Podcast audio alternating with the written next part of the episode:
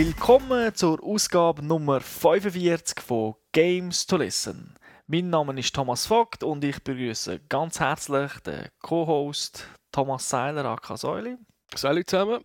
So, noch fünf, noch fünf Games und dann sind wir beim 50. Mhm. Aber wenn wir jetzt 45 Jahre verheiratet wären, dann wäre das die Messing-Hochzeit. Messing. Messing. Also du siehst, es wird immer wertvoller. Ja, gut. Auch heute haben wir wieder ein Spiel, das wir euch möchten vorstellen möchten. Mal kein exklusives für eine Plattform, sondern eins, wo, wo man überall zocken kann. Und darum gehen wir doch direkt in die Gamers Lounge.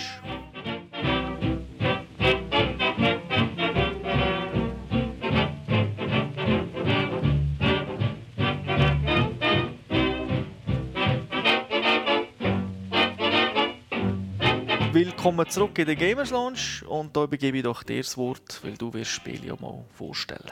Ja, machen wir das Intro. Äh, Es geht um Bioshock 2. Ähm, von Take-Two published, entwickelt von 2K Marine. Das Spiel ist rausgekommen für PC, PS3 und Xbox 360. Gehört, ja, First-Person-Shooter trifft es glaube nicht schlecht. Ist ab 18 und seit dem Februar, zwei- Anfang Februar 2010 kann man das posten.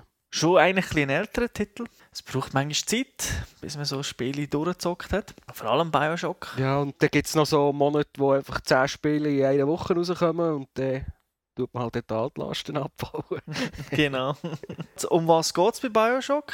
Ich gebe da jetzt eine kurze Zusammenfassung. Da wird auch ein bisschen vom ersten Teil noch ein bisschen erzählt. Das muss man fast, weil es spielt am gleichen Ort. Also wer jetzt gar nichts möchte wissen, der Ohren zu und auf den nächsten Podcast warten. Vorwärts spulen bis zum Piepstand. Die Handlung spielt zehn Jahre nach dem ersten Bioshock. Man ist weiterhin in dieser Unterwasserwelt, die sich Rapture nennt. Und Rapture, das ist so, denkt dass man das Paradies für die Menschen erschafft, unter Wasser. Für Intellektuelle, für Künstler oder halt eben für, einfach für spezielle Menschen, die sich hervortun. Wo... Und dann hat man die Stadt am Meeresgrund gebaut und den Leuten die Möglichkeit gegeben, an ihrem Genmaterial Material umzuspielen. das ist, glaube ich, schon mal nicht so eine schlaue Idee gewesen. der Erschaff hat das Ganze der Andrew Ryan, das ist eigentlich der Gründer von dem Rapture und mit der hat auch eine wichtige Rolle im ersten Teil gespielt. Im zweiten Teil hört man ab und zu etwas von ihm, aber er taucht eigentlich nicht mehr so auf. Das Problem ist halt gewesen, generell schon, also im ersten Teil jetzt schon, dass die Personen, die dort gewohnt haben, einen Substanz namens Adam hatten, mit dem sie eben ihre, ihre, ihr Genmaterial haben können verändern und die Substanz hat süchtig gemacht. Ja, das hilft nicht. Aber durch die Substanz haben sie ihre Fähigkeiten können verbessern. Also sie haben Telekinese gehabt, sie haben plötzlich extreme Kräfte bekommen oder sich sogar können teleportieren. Und das ist halt irgendwie etwas, was die Leute cool gefunden haben und haben immer mehr von dem Adam genommen, aber das hat sie dann natürlich auch verändert. Also sie sind sehr aggressiv geworden, böse und im Prinzip ist dann die Gesellschaft dort zusammengefallen und halt das Ganze ein bisschen verkommen und man hat dann halt äh, im ersten Teil schon gesehen, uh, da ist nicht alles Gold, was glänzt, sondern eben hat sich dann das Ganze müssen durchkämpfen und im zweiten Teil ist das jetzt genau gleich. Man erfährt auch nicht von Anfang an so alles, was abgeht, aber das ist eigentlich typisch Bioshock, weil wir sammeln eigentlich im Game innen dann einen Haufen von diesen Tonbändern, also Audioaufzeichnungen und man kann die hören während dem Spielen und dort wird einem dann halt so ein bisschen erzählt, was ist passiert. Das sind dann meistens irgendwelche Leute, die eben dort gewohnt haben oder der Erfinder von dem Ganzen, wo so ein Tagebuch führt und durch das erfahren wir immer viel, viel mehr von der Story. Wer das aber nicht macht, also wer diese Audiobücher sammelt, aber nicht anlässt, der bekommt relativ wenig mit von der Story. Also das muss man ganz klar sagen. Du brauchst, brauchst die Dinger also nicht, dass du durchkommst. Es ist nicht so, dass der... Nein, nein, nein, nein, das ist eigentlich nur Zusatz für die Story zu bekommen. Also, es hat, glaube ich, 125 St- Audiotapes. Du Mhm. musst auch nicht alle finden, aber einfach, wenn du halt ab und zu eins findest und reinlässt, erfährst du ein bisschen mehr. Aber es ist keine Pflicht, die irgendwie zu sammeln, dass die Story oder, so, äh, oder das Spiel weitergeht. Das nicht.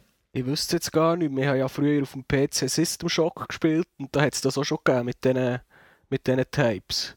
Aber ich glaube, ich glaub, man hat bestimmte hat man glaub, einfach bekommen und die sind für die Story wichtig gewesen und andere eher weniger. Das ist da auch so. Weil es gibt relativ wenig Cutscenes. Also es wird einmal so die Hauptstory, also wirklich der Main Part, der aber wirklich äh, nicht so interessant ist, wird einem natürlich schon mitteilt, ohne dass man die Audiotapes anlässt. Und dort geht es eigentlich darum, dass es eine Frau namens Sophia Lamb gibt. Die leitet jetzt das Rapture, halt weil ja der Mitgründer tot ist. Und die ist so besessen, die will irgendwie das menschliche Ego abschaffen. Also, ist halt so, die ist auch durchgeknallt. die hat aber ein Kind, das ist äh, die Eleanor Lamp. Und mir selber spielt jetzt ein Big Daddy, da komme ich jetzt noch kurz nachher drauf, um was das, was das ist, äh, spielt ein Big Daddy und möchte die Eleanor Lamp, also die Tochter, beschützen. Das ist so eine sogenannte Little Sister. Auf das werde ich noch kommen. Sie wird dann halt weggenommen und mir wird sie dann suchen, wo sie ist. Das ist so der, die Hauptstory. Und alles andere, was in dieser Welt abgeht, warum alles so ist, eben alles über die Videotapes, äh, über die Audiotapes und darum möchte ich da jetzt natürlich auch nicht spoilern, weil das ist ein bisschen der Fun. Das ganze Spiel lebt ja von der Atmosphäre, die sich so ergibt. Auch vielleicht ein bisschen vergleichbar mit Batman, wo ja auch so Tapes gegeben hat ja. Die, die die ganz alten Titel nicht so kennen. Wobei bei Batman haben die Tapes weniger Einfluss auf die Hauptstory. Also. Ja. Mir ist eben der Big Daddy ein Prototyp, der nennt sich Subjekt Delta. So Big Daddies muss man sich vorstellen, das sind eigentlich wie Taucher. Also die haben so einen metallischen Taucheranzug an, wie man es so aus Filmen kennt, aus früheren Zeiten fehlt eigentlich nur noch der Schlauch, wo sie die Luft abschicken. Aber es ist wirklich so wie eine Tauchkugel, also so richtig, richtig fette Ausrüstung und halt ein riesen Metallhelm. Und die hat es auch im ersten Teil schon gegeben, das sind sehr, sehr starke Gegner gewesen, und jetzt ist man halt selber einer. Darum kommen wir doch gerade zum, zum Kampfsystem, weil es ist schon ein Shooter und zu den Neuigkeiten, die das Spiel mit sich bringt. Als Big Daddy ist man, äh, hat man natürlich ein bisschen andere Waffen als im ersten Teil, wo man eigentlich noch als Mensch rumgelaufen ist. Und da hat man also so einen Bohrer zur Auswahl. Das ist so die Hauptwaffe, die hat man, die hat man immer. Mit dem kann man halt Gegner durchbohren oder halt äh, Melee-Attacken machen. Da gibt es einen Haufen Waffen, Schusswaffen, die man kann sammeln kann. Die kann man auch upgraden. Also von Shotgun, halt das Übliche, was es bei Shooter gibt.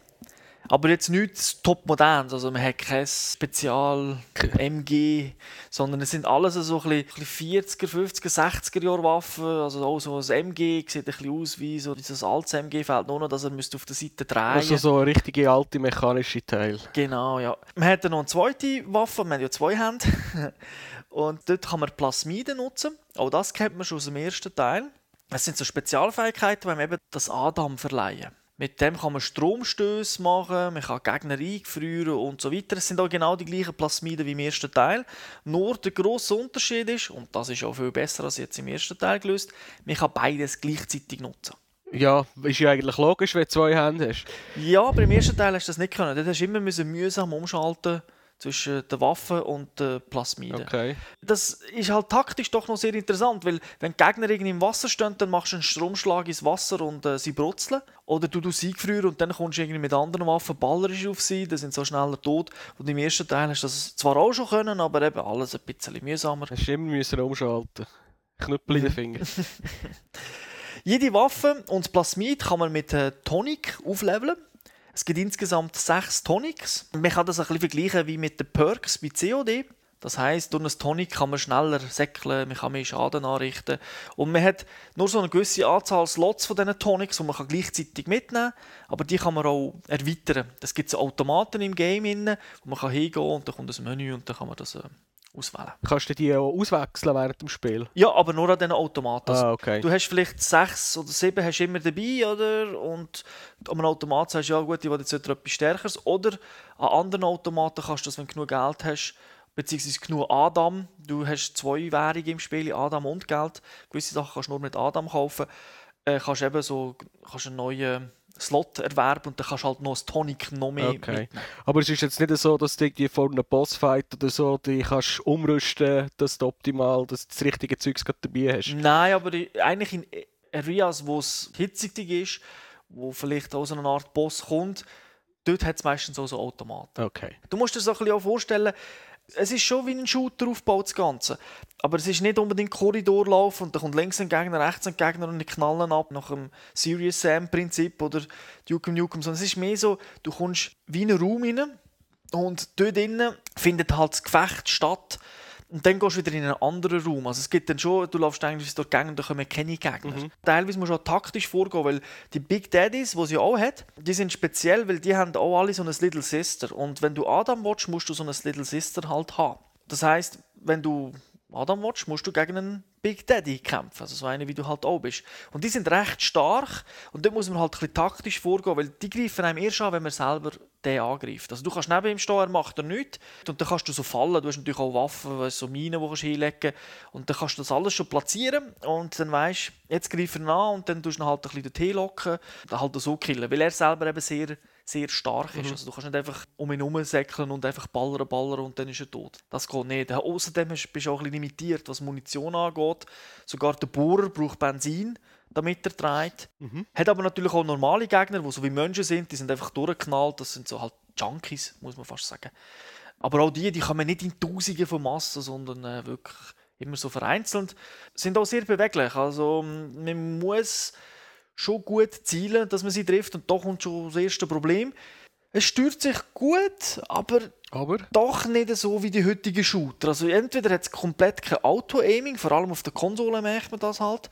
Es ist einfach ein bisschen hakelig, das Ganze. Es ist so, äh, du musst so ein bisschen pixelgenau zielen und dann triffst du nicht und die Figur hüpft nach links und nach rechts und das ist Mühe. Darum bist du froh, dass du Plasmid hast, oder? Dann kannst du mal das Teil kannst in den Strom machen, dann bleibt sie mal stehen für ein paar Sekunden und dann kannst du einfach draufballern. dann hast du Zeit zum Zielen. Genau. Da muss ich sagen, das haben sie schon im ersten Teil nicht so toll gehabt und ist im zweiten Teil eigentlich nicht verbessert worden. Und vor allem, wenn du noch so in die Kameraansicht änderst, also du kannst dann noch so in die Kimme Korn Perspektive gehen.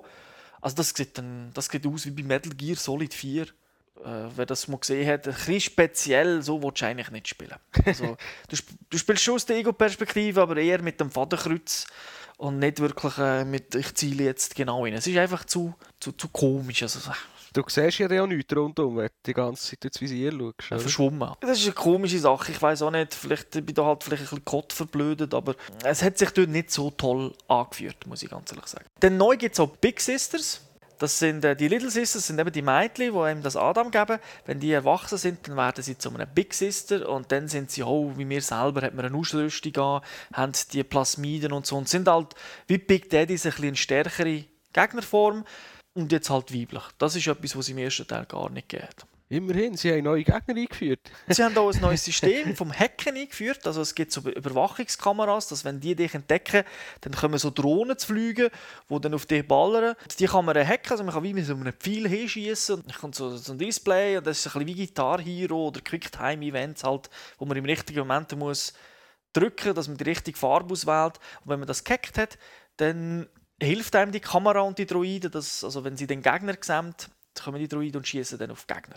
Praktisch. Mhm. Du musst auch Türen manchmal so aufhacken, du kannst auch Automaten hacken, statt zu zahlen. Das ist aber noch interessant, weil das Spiel läuft weiter in dem Moment. Du kannst also angegriffen werden.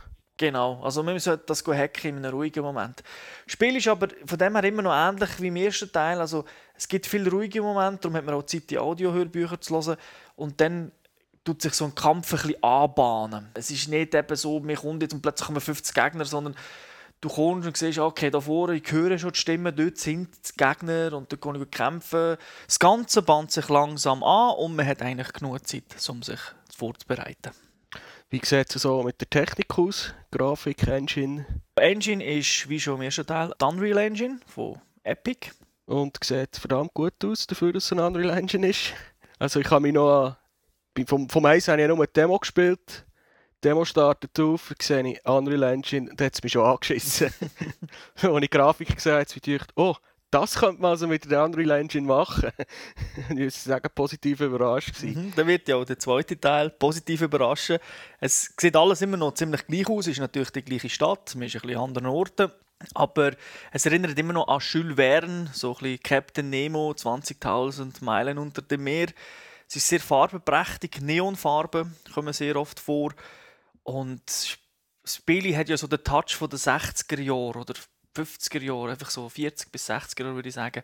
Auch von den Möbeln her und vom ganzen Design ist alles so ein bisschen auf älter trimmt. Nicht, dass es alt aussieht, aber halt, wie man, wenn man alte Filme anschaut, da sieht man ja so, wie sich das Ganze ein bisschen geändert hat heute. Also sehr hübsch. Es hat sich nicht wirklich weiterentwickelt im Vergleich zum ersten Teil. Okay. Jetzt äh, heisst doch im zweiten Teil hat's jetzt ja noch Multiplayer dabei. Mhm. Ich hoffe mal, du hast das auch schon ein bisschen gespielt. Habe ich gemacht. Und zwar als allererstes. Bevor du mit der Story angefangen hast. Genau, habe ich gedacht, jetzt wollte ich das im Multiplayer muss probieren, den viel gescholtene oder den hinterfragte Multiplayer. Und muss sagen, es ist nicht so schlecht gelöst. Es ist ein Prequel, also dort spielt man eigentlich vor der ganzen Story. Das heißt, man ist ein äh, Versuchsobjekt und kann die Plasmiden, die man hat, eben ausprobieren. Die Firma, die die hergestellt hat, sucht Leute und man ist dann halt so einer. Und das macht äh, eigentlich noch, noch Spaß, weil die Modis sind recht clever gemacht. Das ist ja eine schöne Welt. Man kann Tourettes aufstellen, also man tut die reparieren, die sind schon fix dort. Man kann das ganze Hacking, das ich erzählt habe, auch nutzen. Es gibt Big Daddy Kostüme, die man kann holen kann und dann ist man ein Big Daddy. Also hat ein bisschen mehr Power. Man kann auch die Kamera nutzen. Man hat im Singleplayer Spiele in Kamera, auf das bin ich nicht eingegangen. Aber auch dort. Und dann kann man, wenn man jemanden gekillt hat, fotografieren und durch das gibt es mehr Punkte. Und man hat dann auch, wenn man ihn wieder angreift, hat er, ist er ein bisschen schwächer, als wenn er gegen andere kämpft, weil Okay. wir ja sein Viertel haben. Also es macht eigentlich recht Spass. Es sind äh, bis zu 10 Spieler, glaube ich, die maximal online sein können. Die Standardmodis sind halt auch dabei. Der Nachteil ist halt, die Steuerung ist genau die gleiche und ja, dann kommt halt noch ein bisschen, manchmal schon das Lag dazu und so. Also es, es hilft im Spiel sicher nicht, dass die Shooter-Steuerung nicht die beste der Welt ist, aber es macht Spaß für ein, für ein paar Wochen, Monate, aber sicher nicht wie bei Call of Duty oder Battlefield, wo man das Ganze irgendwie ein halbes Jahr, Jahr spielt. Wie, sieht jetzt das Fazit aus am Schluss? Spiel ist sehr gelungen. Der zweite Teil bietet zwar nicht viel Neues, aber halt genug, um immer noch auf höherem Niveau zu sein. Die kleinen Verbesserungen, die sie gemacht haben gegenüber dem ersten Teil, rechtfertigen den zweiten Teil eigentlich dann schon für Fans, auch für Leute, die noch gar kein Bioshock gespielt haben. Die sollen dann eher auf den zweiten Teil zugreifen. Die Atmosphäre ist immer noch sehr gut, weil das ist auch die grosse Stärke von Bioshock. Aber es ist wirklich spaßig und der Multiplayer, ich meine, kommt mir ja dazu, aber ich kann es also wirklich äh, problemlos empfehlen. Zumindest eben für Leute, die jetzt nicht unbedingt ein Call of Duty oder ein Battlefield suchen, wo es einfach um schnelle Action geht. In diesem Fall tönt das nach einer Kaufempfehlung. Ja, kann man, kann man so sagen. Ja, die muss ja kommen, die ist ja fast obligatorisch. Die ist fast obligatorisch bei unseren Spielen. Und es gibt sie jetzt auch schon relativ günstig, wenn man sich ein bisschen im Netz umschaut. Ist überall abgeschrieben, das Game. Also, zuschlagen. Dann wäre es das gewesen von diesem Podcast und wir schauen nächste Woche, was es dort gibt. Mhm. Bis dorthin, schöne Zeit. Ciao zusammen. Tschüss zusammen, bis zum nächsten Mal.